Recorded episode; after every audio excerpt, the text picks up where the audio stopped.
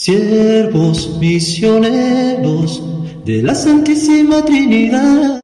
Oh Virgen de Guadalupe, doncella del Tepeyac. Este es su servidor, el Padre Roberto Mena, siervo misionero de la Santísima Trinidad.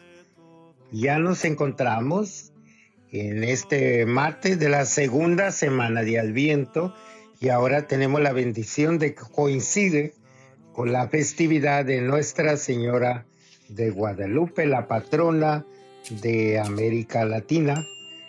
Dios Padre de Misericordia, que has puesto a este pueblo tuyo bajo la especial protección de la siempre Virgen María de Guadalupe, Madre de tu Hijo, concédenos por su intercesión profundizar en nuestra fe y buscar el progreso de nuestros pueblos por caminos de justicia y de paz. Por nuestro Señor Jesucristo, tu Hijo, que contigo vive y reina en la unidad del Espíritu Santo y es Dios por los siglos de los siglos. Amén.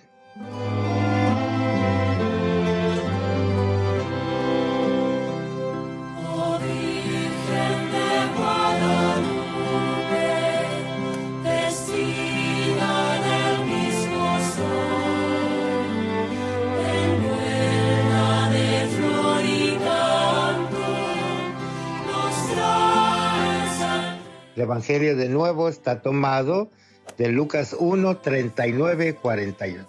En aquellos días María se encaminó presurosa a un pueblo de las montañas de Judea y entrando en la casa de Zacarías saludó a Isabel. En cuanto ésta oyó el saludo de María, la criatura saltó en su seno. Entonces Isabel quedó llena del Espíritu Santo y levantando la voz exclamó, Bendita tú entre las mujeres y bendito el fruto de tu vientre. ¿Quién soy yo para que la madre de mi Señor venga a verme? Apenas llegó tu saludo a mis oídos, el niño saltó de gozo en mi seno. Dichosa tú que has creído, porque se cumplirá cuanto te fue anunciado de parte del Señor. Entonces dijo María, mi alma glorifica al Señor y mi espíritu se llena de júbilo en Dios mi Salvador porque puso sus ojos en la humildad de su esclava. Palabra del Señor, gloria a ti, Señor Jesús.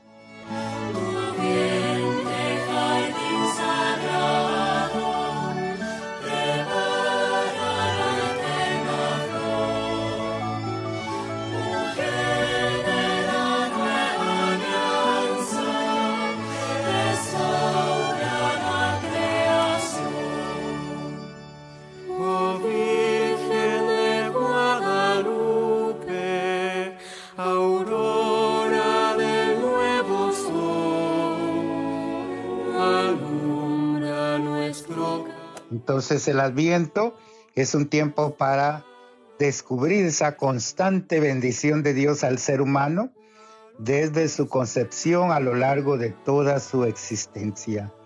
No hay un periodo de su vida fuera del alcance de su bendición. Y San Lucas nos inserta los anuncios del nacimiento de San Juan y de Jesús y de sus respectivos nacimientos el encuentro de ambas madres, del precursor y del Mesías, para poner en contacto a los dos niños ya desde el vientre materno. Entonces la bendición anunciada recae sobre María después que ella le ha saludado a Isabel y le ha deseado la paz. El hijo de Isabel, Juan Bautista, reacciona igualmente después de dicho saludo. Entonces, Isabel no pide la bendición para María, sino que la bendice al experimentar el poder de la gracia de Dios sobre ella. Bendice la obra de Dios realizada en ella. Gracias a la Virgen María, Dios bendice y concede gracias a toda la familia de Isabel, para todos sus descendientes. Entonces esta fiesta de Guadalupe dentro del Adviento es muy importante porque nos hace tomar conciencia de la bendición de Dios, de lo que implica, de ser conscientes de que la inmensa mayoría de los pobres de nuestra sociedad tiene una especial apertura a la devoción a la Virgen María de Guadalupe.